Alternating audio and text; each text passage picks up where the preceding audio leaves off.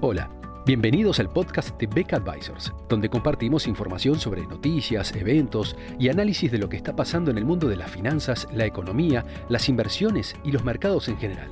Todas las semanas, un nuevo episodio con diferentes protagonistas de nuestro equipo o invitados especiales.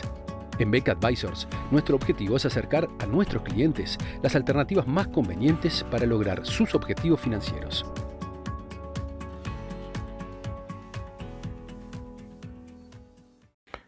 En un año donde los valores de los distintos activos financieros, tanto de renta fija como de renta variable,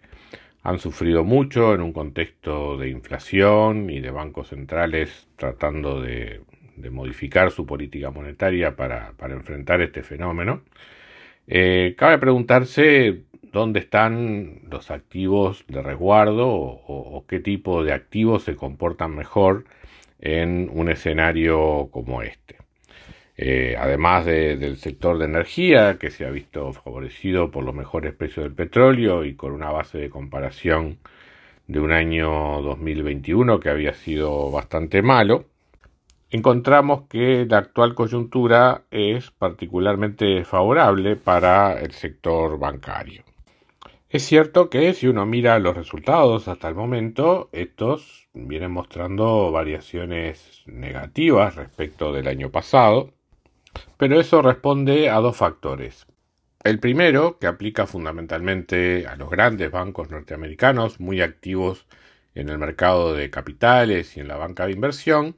el menor número de emisiones y el comportamiento negativo en general de los activos, tanto de renta variable como de renta fija, han generado eh, resultados negativos para estas entidades financieras muy expuestas a este negocio, ya sea de banca de inversión o de, o de mercado de capitales.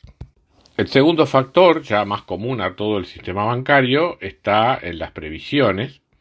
eh, por, por, incobrabilidad de créditos, eh, que no debe interpretarse como que es una señal de una economía en recesión y con mayor morosidad de créditos, sino a, la comparación con el año 2021, donde eh, se había dado el fenómeno de reversión de previsiones en, los, en el sistema bancario debido a, su vez a las fuertes previsiones que se habían constituido en el año 2020 con motivo de la, del COVID. O sea, en 2020 los bancos constituyeron muchas previsiones ante la cuestión de que eh, con la pandemia y los cierres eh, de, actividades y de empresas eh, se podían dar muchas incobrabilidades de créditos, tanto de personas como, como de empresas.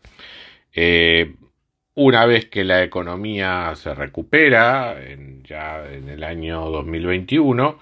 eh, muchas de esas previsiones el año pasado habían sido revertidas, o sea que por lo general muchos bancos norteamericanos en 2021 eh, no constituyeron previsiones, sino que por el contrario liberaron previsiones. Ahora, ya en una situación más normal de crecimiento del crédito,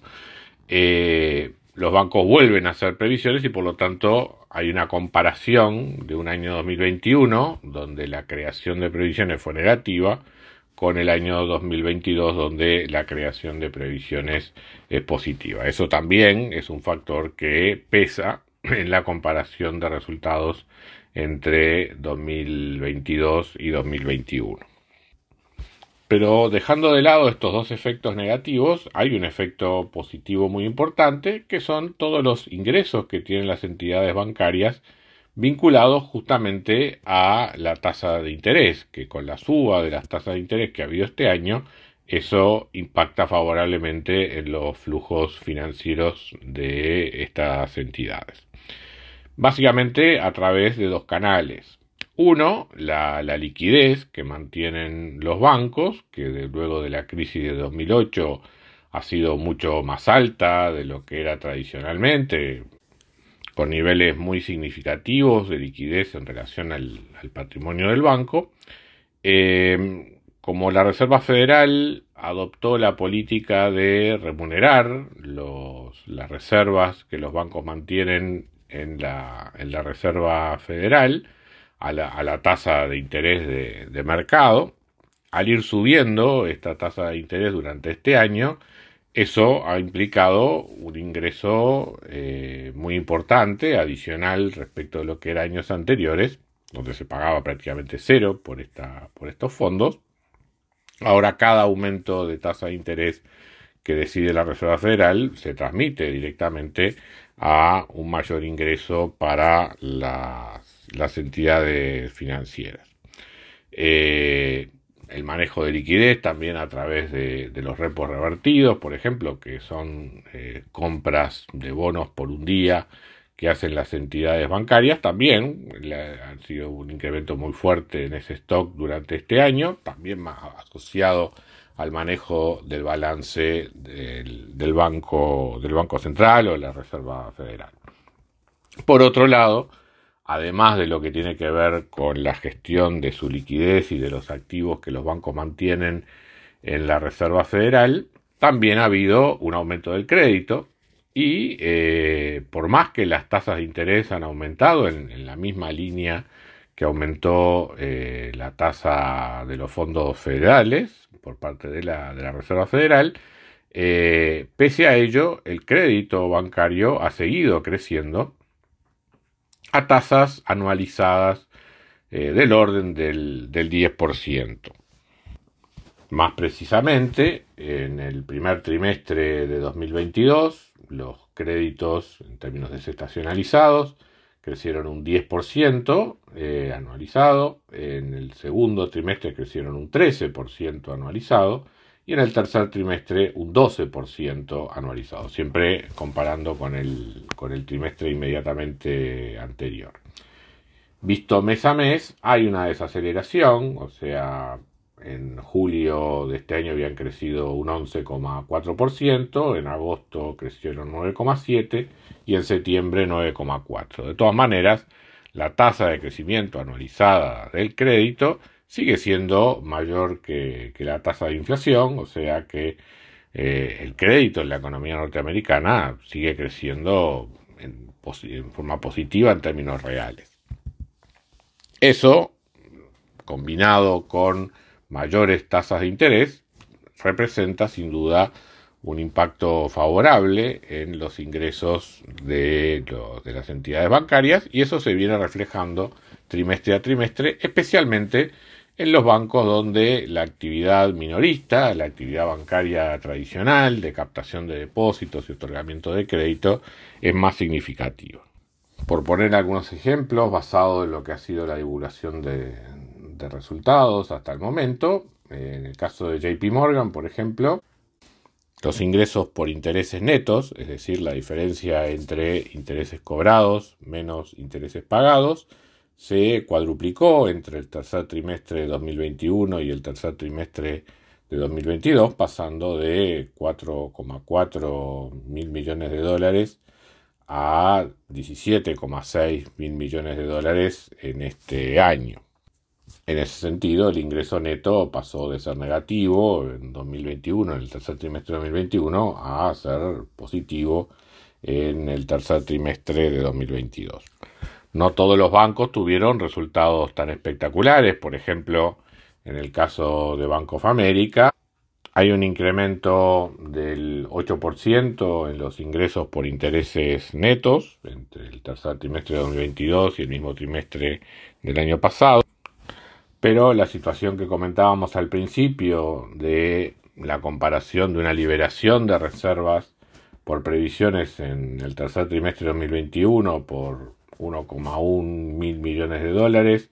y una constitución de reservas en este año de 400 eh, millones de dólares, hace que, eh, en definitiva, este efecto domine sobre el incremento en los ingresos por intereses y se tenga un ingreso, una, variación negativa en el ingreso antes de, eh, de impuestos. En el caso de Citigroup, eh, por poner otro ejemplo más, hay un crecimiento del 18% en los ingresos netos de los ingresos por intereses netos, que se ve en parte compensado por caída en los ingresos por actividades de mercado de capitales y, banca de inversión. De todas maneras, se obtiene un incremento total en los ingresos del 6%, pero de vuelta la, eh, la comparación entre un periodo en el cual se constituyen previsiones frente a un periodo en el que se liberan provisiones termina generando una caída